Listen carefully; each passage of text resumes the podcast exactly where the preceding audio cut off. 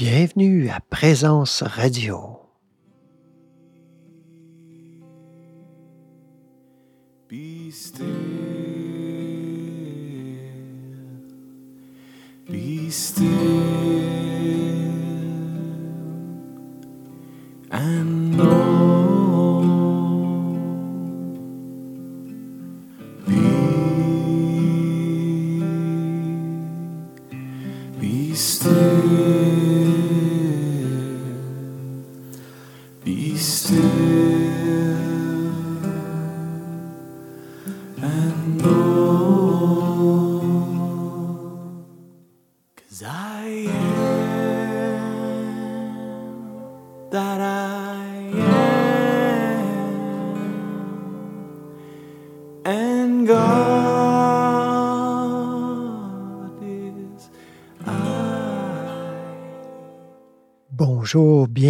À ce deuxième épisode sur les textes mystiques.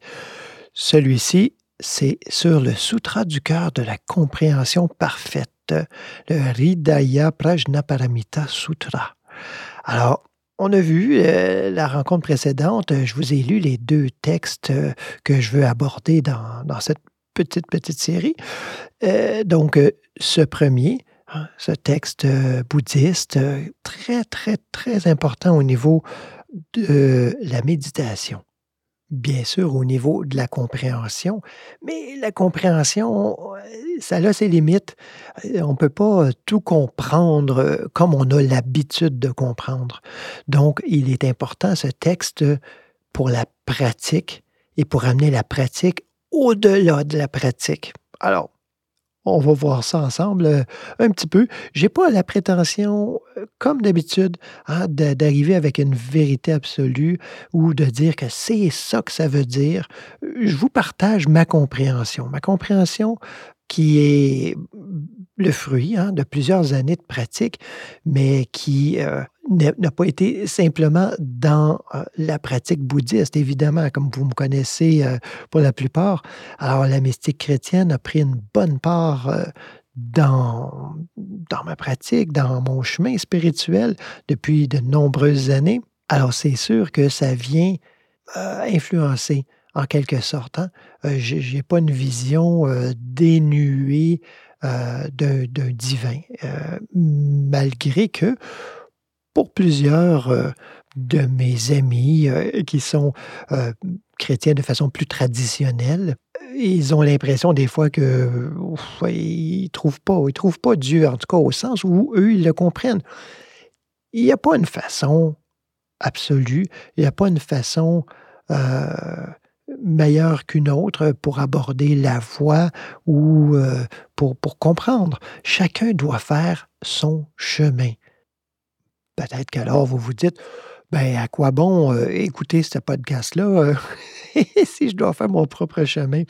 Ben écoutez, moi, j'en ai entendu beaucoup d'enseignements, j'en ai lu, j'en ai pratiqué, et ça a été une façon de former ben, la pensée euh, jusqu'à un certain point, mais aussi d'évoluer spirituellement. C'est inspirant. Ça ne veut pas dire que c'est notre voie, ça ne veut pas dire qu'on va faire pareil. Et heureusement, mais ça peut être une grande inspiration. J'ai lu, j'ai euh, entendu les histoires euh, des saints de plusieurs traditions et encore aujourd'hui, c'est quelque chose qui m'inspire énormément. Mais pas pour faire pareil, même y a une certaine époque, hein, avec euh, un discernement moins aiguisé. euh, bon, à peu près comme tout le monde, hein, euh, quand on est plus jeune, on cherche à, à- à imiter plus. Donc, c'est une, pratique, ben, c'est une étape de la pratique. Ça peut être une étape. hein, Il faut, faut pas.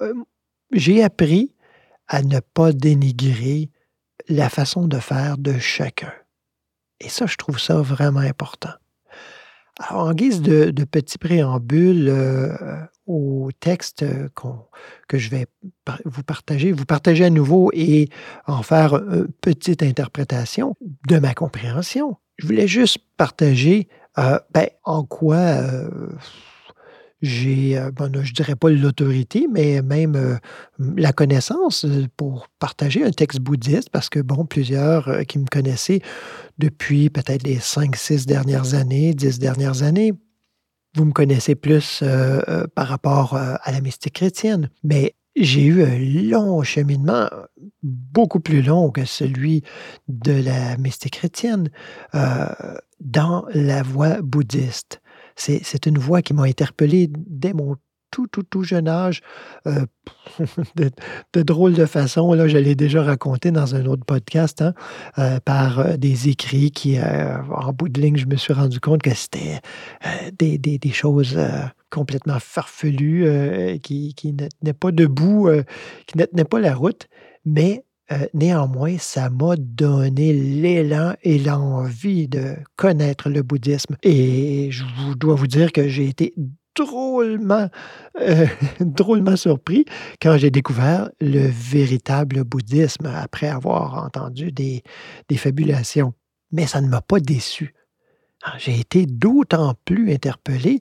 Et pour moi, euh, pendant de nombreuses, nombreuses années, tout, tout, tout, tout, absolument tout dans la, on pourrait dire la doctrine hein, ou l'enseignement bouddhiste euh, faisait du sens pour moi. Ça expliquait. J'arrivais à comprendre intellectuellement et j'avais beau euh, me frotter euh, et essayer de comprendre la voix du Christ qui m'interpellait intérieurement. Ça m'interpellait, ça me tordait à l'intérieur, mais j'y comprenais rien.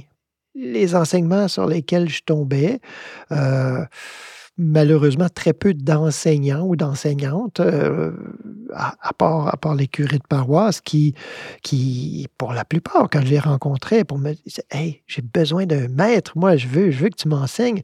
Et là, je lui parlais de mon cheminement, de la méditation et tout ça, que ça faisait déjà plusieurs années.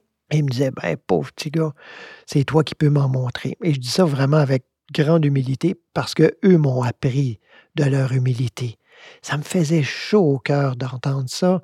Euh, pas parce qu'on on me, on me montait sur un piédestal, euh, loin de là. Ça me faisait chaud au cœur de voir un homme, une femme être capable de dire Écoute, ce que tu me demandes, je ne peux pas te l'offrir. hein. Mais il ne savait pas ce qu'il offrait là. Il offrait quelque chose d'une grandeur infinie, inestimable, un enseignement qui n'a pas de valeur. Hein? Euh, ben, C'est-à-dire qu'il y a une très, très grande valeur hein, à laquelle on ne peut pas euh, accoler une, valeur déterminée, tellement c'est grand. Cette vertu d'humilité. Et qui, par cette vertu-là, on arrive à être transparence. Et le Christ, hein, cette conscience Christ, qui nous a été révélée à travers Yeshua, m'a touché encore plus à travers euh, ces hommes, ces femmes qui, euh, malgré leur manque euh, au niveau de l'enseignement pratique, euh, que moi je cherchais, un enseignement, de la façon dont je, le cherchais, euh, ils n'étaient pas capables de... Il n'y avait pas la connaissance ni la pratique dans ce sens-là. Mais ils avaient, pour la plupart, parce que j'ai eu des magnifiques rencontres, je me considère tellement chanceux, tellement béni d'avoir rencontré euh, plein de ces, prêtres religieux, religieuses qui m'ont inspiré. Mais néanmoins, ça ne répondait pas à ma soif d'absolu. Donc, euh, je, je, retournais euh, dans les enseignements bouddhistes et j'ai finalement rencontré des maîtres, de, maîtres extrêmement compétents, sages, patients avec moi parce que je posais beaucoup de questions. et puis, euh, j'ai eu euh, encore une fois la bénédiction hein, de, rencontrer ces personnes qui ont pu être des guides, des phares sur mon chemin. Un en particulier, Tek Wang Wei, un maître zen vietnamien.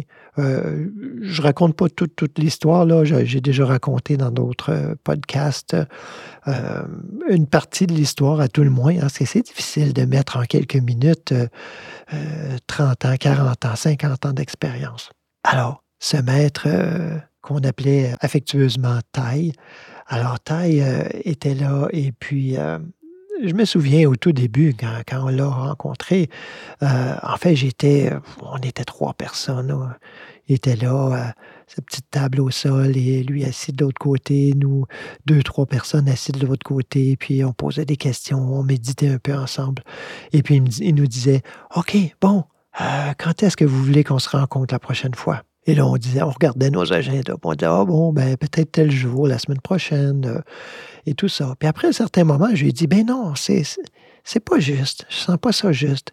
Toi, dis-nous tel jour, à chaque semaine, par exemple, tel jour, telle heure, et c'est à nous d'être là, hein, c'est à nous d'avoir cette détermination. euh, on n'est pas là à, avoir un maître, euh, un, petit maître de poche qui est là à, à notre besoin, c'est à nous à faire ce minime sacrifice euh, de se rendre disponible si, ça nous intéresse vraiment. Donc, euh, on a établi ça, puis on a commencé à pratiquer, pratiquer. Et de plus en plus, euh, il y a eu ben, des gens qui se sont joints. On, a fait une petite annonce hein, à dire, ben écoutez, c'est disponible. Vous pouvez rencontrer, venir étudier avec un euh, puis euh, ben, cheminer sur la voie, puis apprendre un peu, euh, mais surtout pratiquer, mettre en pratique. hein. Et puis, bon, ben, plusieurs personnes euh, sont joints euh, au fil du temps et au fil des années, parce que j'ai été auprès de ce maître-là pendant quasiment 12 ans. Donc, j'ai eu le temps d'approfondir et de vérifier ma, ma compréhension aussi, tant intellectuelle que pratique, auprès de lui. Et puis, à un certain point, ben, c'est moi qui le remplaçais au temple quand il partait. euh, pour, je le remplaçais pour donner les enseignements euh, aux Québécois qui venaient, évidemment pas aux Vietnamiens qui, eux, euh, c'était plus du côté rituel et qui, que moi, je connaissais pas. Puis évidemment, je parlais pas vietnamien et je le parle toujours pas. C'est une langue très, très, très, très belle. Euh, je vais vous faire entendre tantôt euh, une magnifique pièce, euh, justement chantée en vietnamien. Et, puis, vous allez voir, c'est tellement, tellement beau comme langue, mais pas facile. Plein d'intonations. En tout cas, donc, ben, dans ce cheminement-là, inévitablement, je suis arrivé sur le Sutra du cœur de la compréhension parfaite. Et là, ça m'a interpellé. Là, j'ai dit, wow, OK, il y a quelque chose là. Il y a quelque chose là euh, qui me gratte le, le- coco à l'intérieur. Là, j'ai besoin de comprendre ça. Et donc, bon, j'ai essayé de comprendre intellectuellement, mais c'est un peu comme un Kohan, en fait. C'est comme si on ne peut pas le comprendre intellectuellement. J'ai creusé, creusé, creusé euh, intérieurement. Et euh, à un certain point, je me suis dit, bon, ben tiens, je vais le mémoriser. Mais je l'ai mémorisé. Et puis, donc, je l'avais toujours avec moi, hein, comme n'importe quel texte qu'on mémorise. Et puis, à un moment donné, il y a quelque chose qui a commencé à se révéler. Ça a commencé à se révéler. Et c'est difficile à révéler euh, des, réalisations spirituelles, mais il y a des choses qui se sont ouvertes et qui continuent à s'ouvrir encore aujourd'hui. Et c'est pour ça que j'ai envie de, vous partager euh, ce texte. Donc, euh, je vous le, le relis, comme il n'est pas très long, je vais vous le relire et ensuite on va regarder quelques passages ensemble. Alors qu'il pratiquait la voie de la compréhension parfaite, le Bodhisattva Avalokiteshvara posa son regard éclairé sur les cinq agrégats et les trouva pareillement vides. Après cette compréhension, il dépassa toute souffrance. Écoute, Shariputra, la forme est vide et le vide est forme. La forme n'est pas différente du vide et le vide n'est pas différent de la forme. Il en est de même pour les sensations, les perceptions, les formations mentales et la conscience. En fait, Shariputra, tous les phénomènes ont pour nature le vide. Ils ne sont ni produits, ni détruits, ni impurs, ni purs, ni croissants, ni décroissants. Par conséquent, dans le vide, il n'y a ni forme, ni sensation, ni perception, ni formation mentale, ni conscience. Il n'y a ni œil, ni oreille, ni nez, ni langue, ni corps, ni mental, ni forme, ni son, ni odeur, ni goût, ni toucher, ni objet mental. Il n'y a pas de sphère d'éléments, des yeux à la conscience mentale, ni d'origine interdépendante, ni extinction de ces dernières, de l'ignorance à la vieillesse et la mort. Il n'y a ni souffrance, ni extinction de la souffrance, ni voix, ni compréhension, ni réalisation. Parce qu'il n'y a pas de réalisation, et grâce à la perfection de la compréhension, les bodhisattvas ne trouvent aucun obstacle à leur esprit. N'ayant aucun obstacle, ils surmontent la peur, se libérant ainsi pour toujours de l'illusion et réalisent le parfait nirvana. Grâce à cette compréhension parfaite, tous les Bouddhas du passé, du présent, de l'avenir parviennent à l'éveil authentique et universel. C'est pourquoi il est bon de savoir que la compréhension parfaite est un grand mantra, le plus élevé, l'inégalé, le destructeur de toute souffrance, la vérité inaltérable. Un mantra de la Prajnaparamita peut être ainsi proclamé. Gate, gate, para gate, parasam gate, bodhi swa. Un texte euh, à méditer, hein, avant tout. Donc, je vous propose euh, une petite pause musicale pour entendre le fameux chant que je vous parlais. Il s'intitule The Great Bell Chant, The End of Suffering, le chant de, de la grande cloche, la fin de la souffrance. Vous allez entendre, il y a euh, un frère, euh, un moine de la communauté de Techniatan en France euh, qui, fait le chant. Et vous allez entendre Techniatan lui-même qui récite en fait la signification des paroles chantées en vietnamien. Donc, bonne écoute et je vous reviens tout de suite après.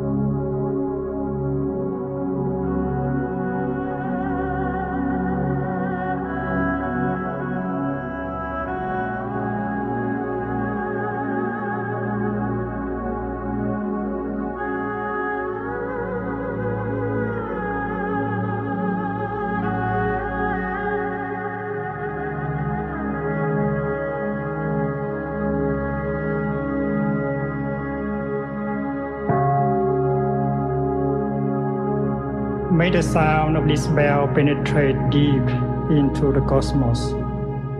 Even in the darkest spots, living beings are able to hear it clearly, so that all suffering in them cease, understanding come to their heart, and they transcend the path of sorrow and death.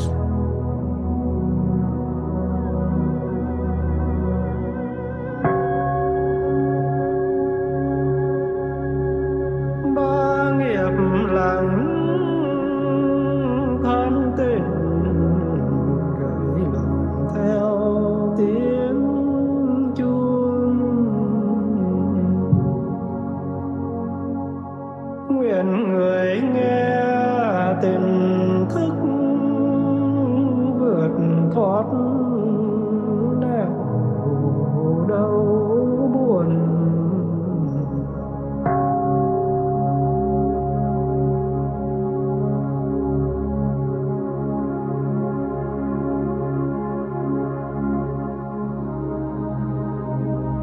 The universal Dharma door is already open. The sound of the rising tide is heard clearly. The miracle happens. A beautiful child appears in the heart of a lotus flower. One single drop of this compassionate water is enough to bring back the refreshing spring to our mountains and rivers.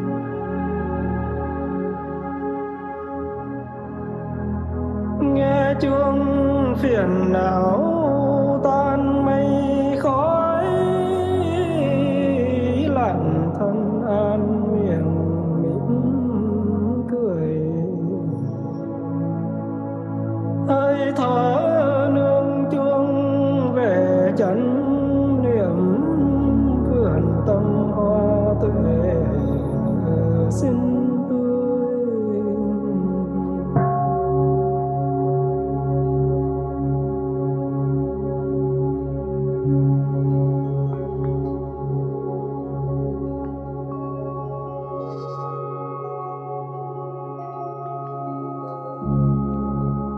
Listening to the bell, I feel the afflictions in me begin to dissolve. My mind calm, my body relaxed. A smile is born on my lips. Following the sound of the bell, my breath brings me back to the safe island of mindfulness. In the garden of my heart, the flowers of peace bloom beautifully.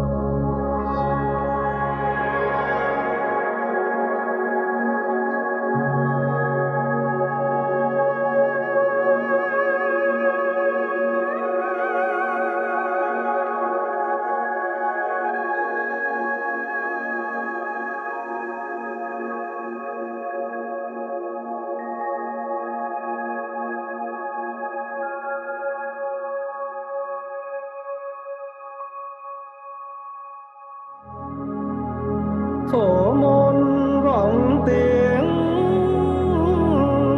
tiểu dưng bé thơ xuất hiện giữa lòng đó sen. Cơm lộ một giọt rưới lên, xuân về trên khắp mọi miền núi sông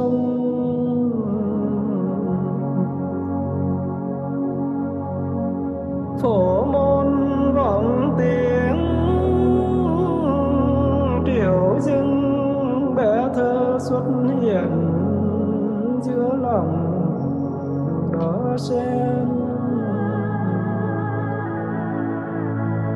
cơm lộ một giọt rưỡi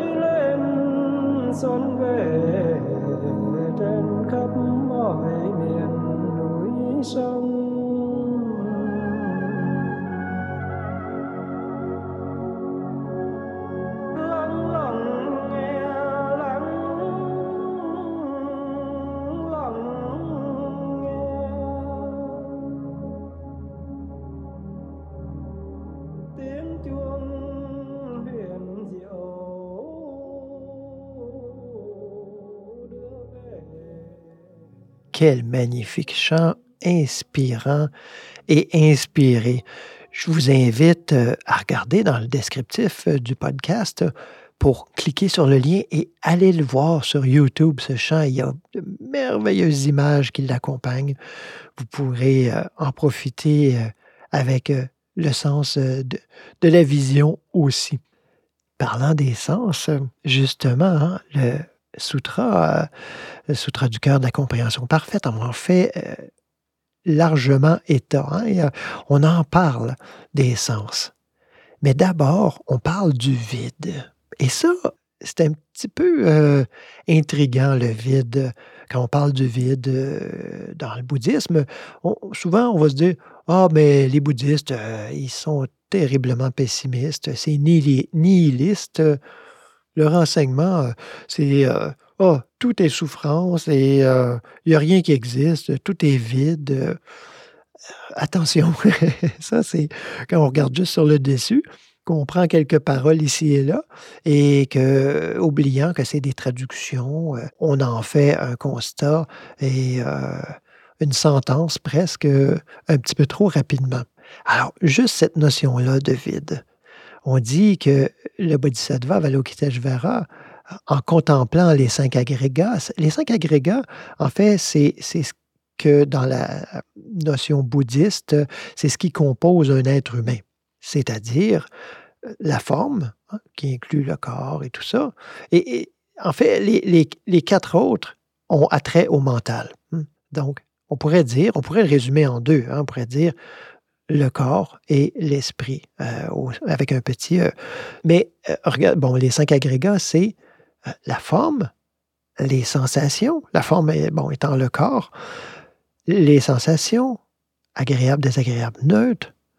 Ensuite, les perceptions, c'est-à-dire ce qu'on perçoit à travers les sens, entre autres, hein, je, résume ça beaucoup les formations mentales, c'est-à-dire tout ce qui est composé, c'est-à-dire par exemple la colère, la joie, toutes sortes de, sentiments, entre autres, euh, mais aussi euh, de compréhension, de notions. hein. C'est une notion, euh, c'est pas juste un mot. Il y a tout un, amalgame. Donc, on, on appelle ça formation mentale et la conscience. La conscience, c'est la conscience de tout ça, en fait. Hein, conscience du corps, conscience euh, euh, de tout ce qui se passe au niveau mental, des, sensations agréables, désagréables, neutres, etc. Donc, euh, très, très, très, très, très court résumé là, des cinq agrégats, juste pour qu'on se comprenne. Donc, Avalokiteshvara, le Bodhisattva, dans sa grande sagesse, pose son regard éclairé sur les cinq agrégats et les trouve pareillement vides. OK. Il les trouve pareillement vides. OK. Mais là, il continue en disant, euh, en parlant au disciple Shariputra, il dit Écoute, Shariputra, là, hein, écoute-moi bien, la forme est vide, le vide est forme. La forme n'est pas différente du vide et le vide n'est pas différent de la forme. Oh, déjà là, là, ça, nous tire le tapis de sous les pieds, euh, ça, ça, ça brasse notre siège un peu, ça, ça, ça nous, ça nous déstabilise. OK, vide. Qu'est-ce qu'on veut dire par le vide?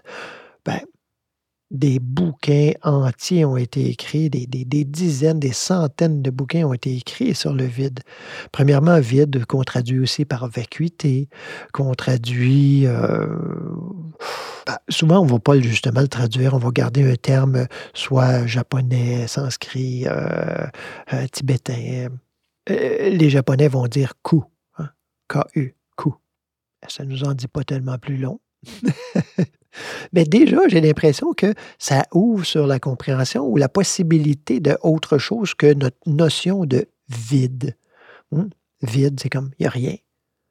Mais en fait, Techniatan, il y a une façon, euh, moi, qui m'avait beaucoup éclairé à l'époque et qui encore, je trouve, très éclairante. Il dit, quand on parle de vide, c'est vide de quoi? Il faut que ça soit vide de quelque chose. Ah, ah, oh, OK. Alors, c'est vide d'existence permanente et indépendante. C'est-à-dire, il n'y a rien qui existe de façon permanente, qui va durer pour toujours, qui ne va jamais cesser. hein. Donc, c'est la fameuse notion d'impermanence chez les bouddhistes qui est extrêmement importante. Donc, tout ce qui est nommé dans ce sutra, c'est vide d'existence permanente et indépendante. C'est-à-dire que ça n'existe pas juste par soi-même. Donc, la forme, elle est vide d'existence permanente et indépendante. Elle est vide de, cette existence par elle-même. Une forme, si on prend l'exemple d'une table, par exemple, une table en bois, ben, elle n'existe pas par elle-même. Cette table en bois-là, euh, c'est un composé, c'est un amalgame, c'est un résultat. Table, c'est vide, mais c'est plein d'autres choses. Hein? C'est plein euh, des nuages euh, qui ont fait tomber la pluie, euh, du soleil qui a fait grandir l'arbre, de, la nourriture et de, tout ce qu'on peut imaginer qui peut être nécessaire pour avoir un bûcheron qui vienne couper l'arbre, un ébéniste qui est venu façonner la table, alors, etc., etc. Vous voyez que, euh, comme Tegnatan le mentionne souvent, si on a minimalement une âme de poète, on s'aperçoit que l'univers entier est dans ce qui est devant nous. En fait, on pourrait dire dans ce cas-ci la table. On pourrait dire la même chose pour un repas. On pourrait dire la même chose pour une feuille sur laquelle on écrit. Pour évidemment tous les êtres et toutes les personnes euh, euh, qu'on rencontre, tout, tout, tout, tout. L'univers est là entier. Vous voyez comme c'est grand, comme c'est beau? On est loin d'un vide morbide. Donc, ce vide-là, au niveau de la mystique euh, chrétienne, ou en tout cas, on pourrait dire théiste, hein, qui se tourne vers Dieu, ce vide-là, eh bien, Maître Eckhart le nomme. Hein? Euh, des fois, il, nomme Dieu comme un néant. Il dit c'est un néant. C'est-à-dire qu'on peut, peut rien en dire. C'est vide, mais c'est plein de tout. Donc la forme est vide, mais le vide est forme. La forme, elle est vide, c'est-à-dire qu'elle est pleine du tout. Elle n'existe que par le tout.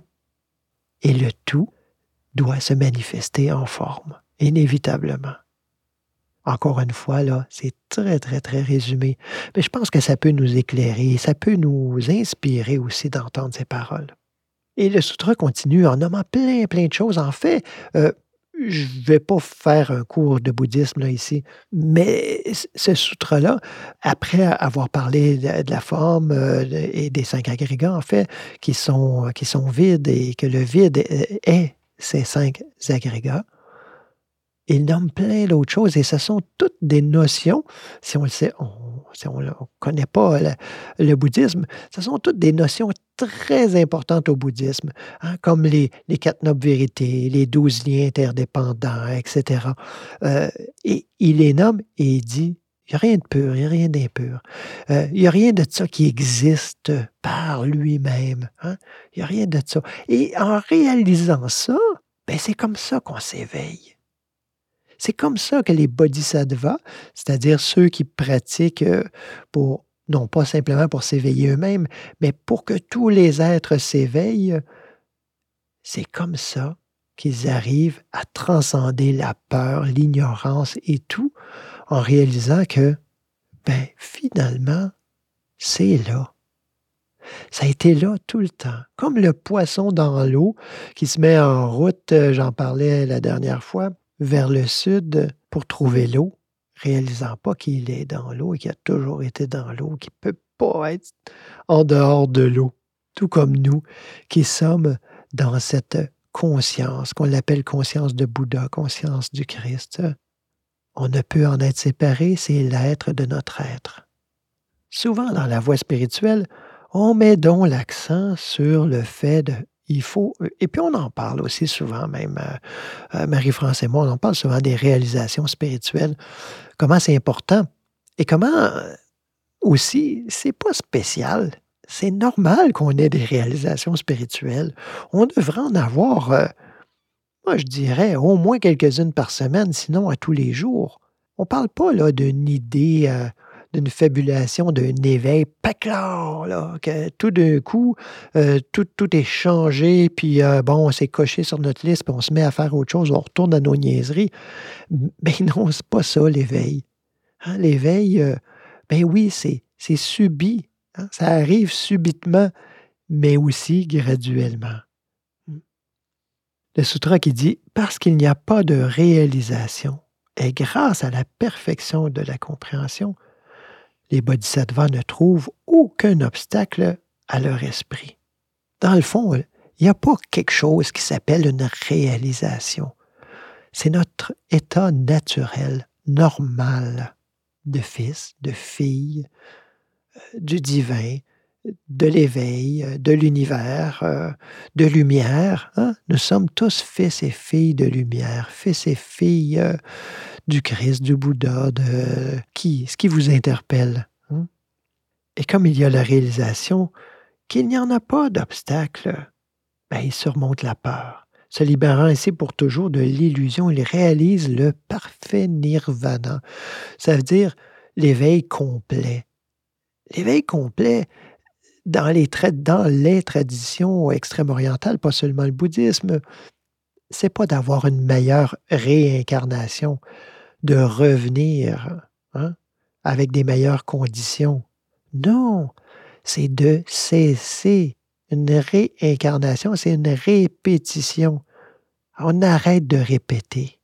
On arrête de répéter nos erreurs qui nous enchaînent sans cesse et sans cesse, qui font que on recommence, recommence. On arrête de recommencer et on se met à s'incarner, c'est-à-dire euh, à faire du nouveau. Et ça, je vais en parler avec le prochain texte, hein, le prologue de Saint Jean.